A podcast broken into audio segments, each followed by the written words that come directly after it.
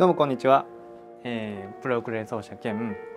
えー、音楽家養成請負人の粟田優作です、えー、今ですね金曜日の、えー、午後6時前ですね。でですね、えー、今からちょっとね晩ご飯を作ります。今日は、えー、トマトソースオーガニックのトマトソースですね。これとこれはねえっ、ー、と長野トマトっていう長野県の会社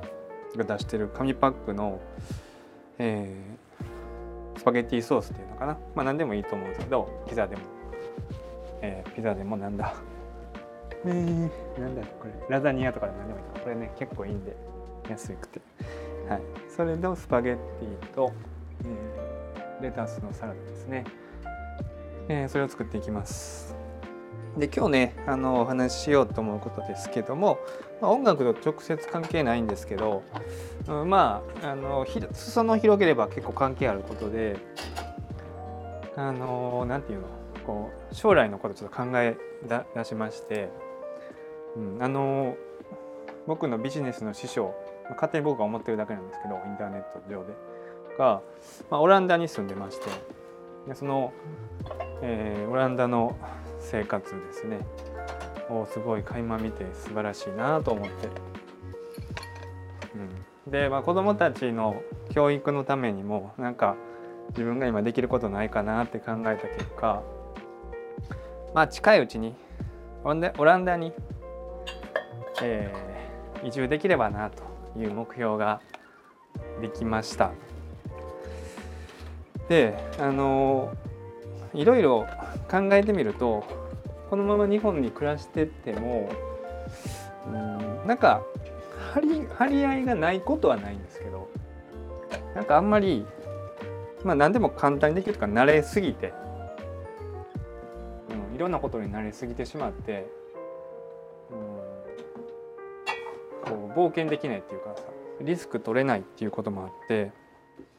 なんかこうちょっとね息苦しさを感じたんですよね。そういう意味ではなん、うん、こう別に前から全然思ったわけじゃないんですけどなんかそういうことを知って自分のビジネスの師匠がですよ。あの全然僕がやってる分野と関係ない仕事をしてる人なんですけどね。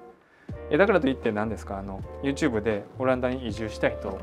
調べてもらってもそこには出てこないですよ別にね。あのそういうこうめちゃくちゃこう目立ってる人じゃないんでね。なんだか投資してる人とかそういう人も出てきてますけどね。あのそういう方もオランダに引っ越したっていう最近動画出してみるそうそういうなんか FX とかそういうことをしてるとかそういうのじゃないんですよ。ビジネスのとビジネスの僕の仕事のやり方を学んでる師匠ですね。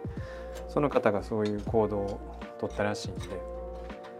いやいいなと思って。でよくよく調べてみるとなんかオランダってすごい先進的？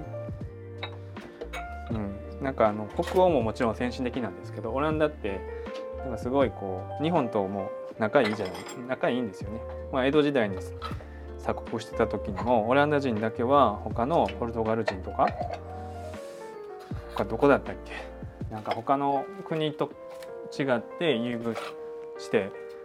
扱ってましたよね幕府が。そういうこともあってまああのー、日本人がまたあと移住しやすい環境にあるらしいですよね。そういう意味では、うん、素晴らしい。いろいろ調べていくうちにね、あのまだまだ移住の情報はそんなに多くないんですけども、素晴らしいなと思って、えー、まあ、2年以内、1年か2年以内には、1年か2年とかそんな言ったらダメね。まあ、一応もうデッドライン決めた方がいいと思うんで、うん、2年以内にしましょうか。には、えー、移住したいなという目標ができました。なのでもしかしたら、えー、2022年ぐらいまでには日本を離れるかもしれないという感じですね。今現状もちろんリアルのレッスンもしてるんですけどもオンラインのレッスンもいろいろしてて、えー、そこをもうちょっとねあのお仕事の幅として拡大させていけば海外移住も不可能ではないなと思って。まあそういうこう場所にとらわれない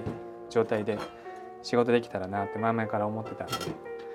そのちょっとなんか目標が逆にねそういう目標ができたんであのむしろ、うん、なんか仕事に身が入るようになったみたいなねそういうこう現象も起きてて。面白いなと思ってるんですけどね。はいまあ、そんな感じで今、うん、現状僕が考えてることって、まあ、プロのミュージシャンになってまああのその、うん、場所地の利を生かして仕事はしてきましたけどより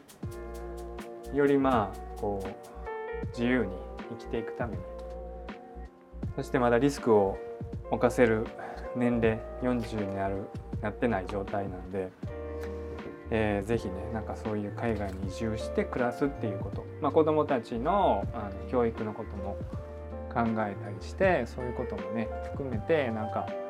アドバンテージが高いなと思ってそういうことをまあちょっと考え無双してるわけなんですよね。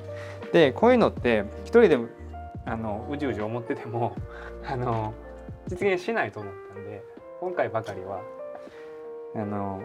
宣言しようと。人前で宣言しようということで、えー、まあこうやってポッドキャストで喋、えー、ることにしました。しばらくでもコロナでねあの世界的な移動ができない状態だと思うんでねこの2020年11月現在なんかどんどん患者増えてるじゃないですか。困りますよねあれ本当に。やっと落ち着いたかなと思ってたらなんか1,000人台になってたりさ。もう勘弁してほしいですね、うん、そのためにはまああの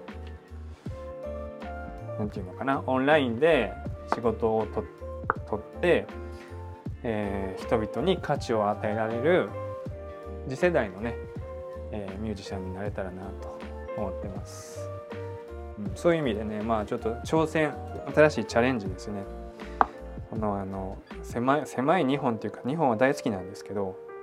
なんかこうなんか目標が合ってないような感じだったから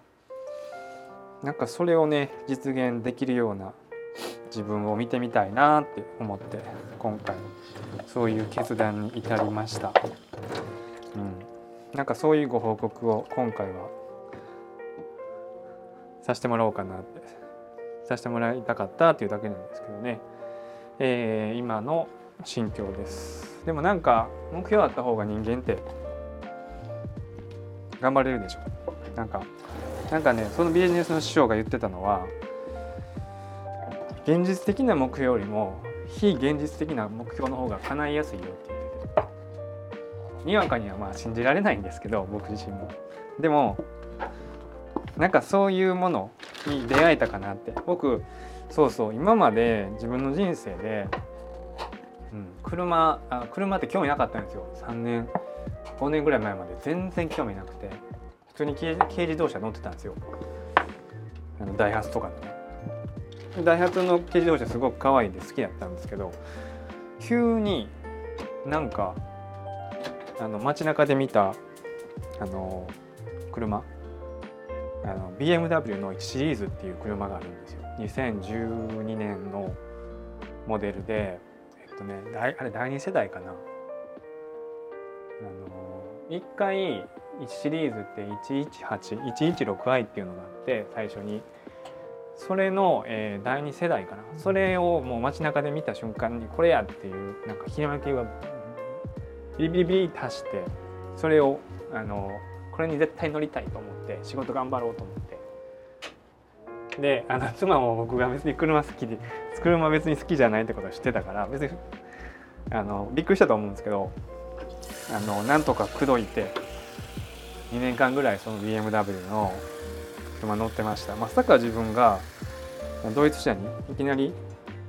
乗りたいと思うなんて思わなかった。自分自身もびっくりしてるんですよね。なんかその自分を自分がびっくりするようなことにあの出会うっていうまさか自分がこんな選択すると思ってなかったみたいなことって時々あるんですよね。まあ、2年に1回とか3年に1回、まあ、ここ、30代になってからめちゃくちゃそういうのがあるなって振り返ってみたら思ってて今もあのフォルクスワーゲンの e ゴルフっていう電気自動車乗ってるんですけどそれもまさか、まあ、あの前の車も大好き大好きやったんで乗り換えると思ってなかったんですけどそれも、うん、これは乗りたいもう絶対に電気自動車に乗りたいっていうねいう気持ちになってあの乗り換えました、うん、なんかそれぐらい、まあ、今回もちょっとこうリア,、まあ、リアリティとしてはめちゃくちゃオランダ移住ってあの湧きづらいんですよね。ただお金で解決できる問題じゃないじゃないですか。仕事のことどうするかとかね。共働きとかさどうするかとかそういうことも考えなきゃいけないから正直簡単じゃないと思うんですけどなんかこのなんかすごい頑張れそうな今状態なんでそういうことを、含めてあの、まあ、今回も何かこう自分を変えるきっかけになってくるんじゃないかなと思ってワクワクしてます。はい、ということで、あのそのためにも、あのこれからもまあウクレレ教室であったり、まあ、オンラインの授業も含めていろんなことをね、まあ、新規でやっていかなあかんなと思ってます。であの更新更新にも更新の指導にも当たりたいなと思ったりまだあの完全な活路が見えてるっていうか青写真が見えてるわけじゃないんですけどなんかそう思えるっていうことはすごいまああのでき今の自分できないことではないのかなと思って、えー、すごく前向きに考えてます。はいという感じで、えー、今回は僕のまあ新しい進路が見えましたよっていうねお話でした。えー、ここまでご視聴ありがとうございました。えー、ぜひですね、えー、このポッドキャストおよび動画概要欄から、えー、メールマガジンとか、えー、まあいろいろ教材もウクレレのすごくあのクオリティの高い教材を出してますのでぜひユーデミーとかご覧になっていただいて、えーまあ、購入していただければと思います。あちなみに毎回言ってなかったけどユーデミーっていうサイトはあの購入後30日間は無償で無償じゃないやなんだ、えー、理由の遺憾を問わず返金可能ですので、えー、ノーリスクで受けられるです僕もあの別の教材他の講師から買った後これちょっとなん違うなと思ったらあの返金したこともあるのでそれぐらいあの安心して投資できる対象なので自己投資できる対象なので是非お手に取ってみてほしいなと思います。それでは、えー、また、えー、次の動画かポッドキャストでお会いしましょう。さようなら。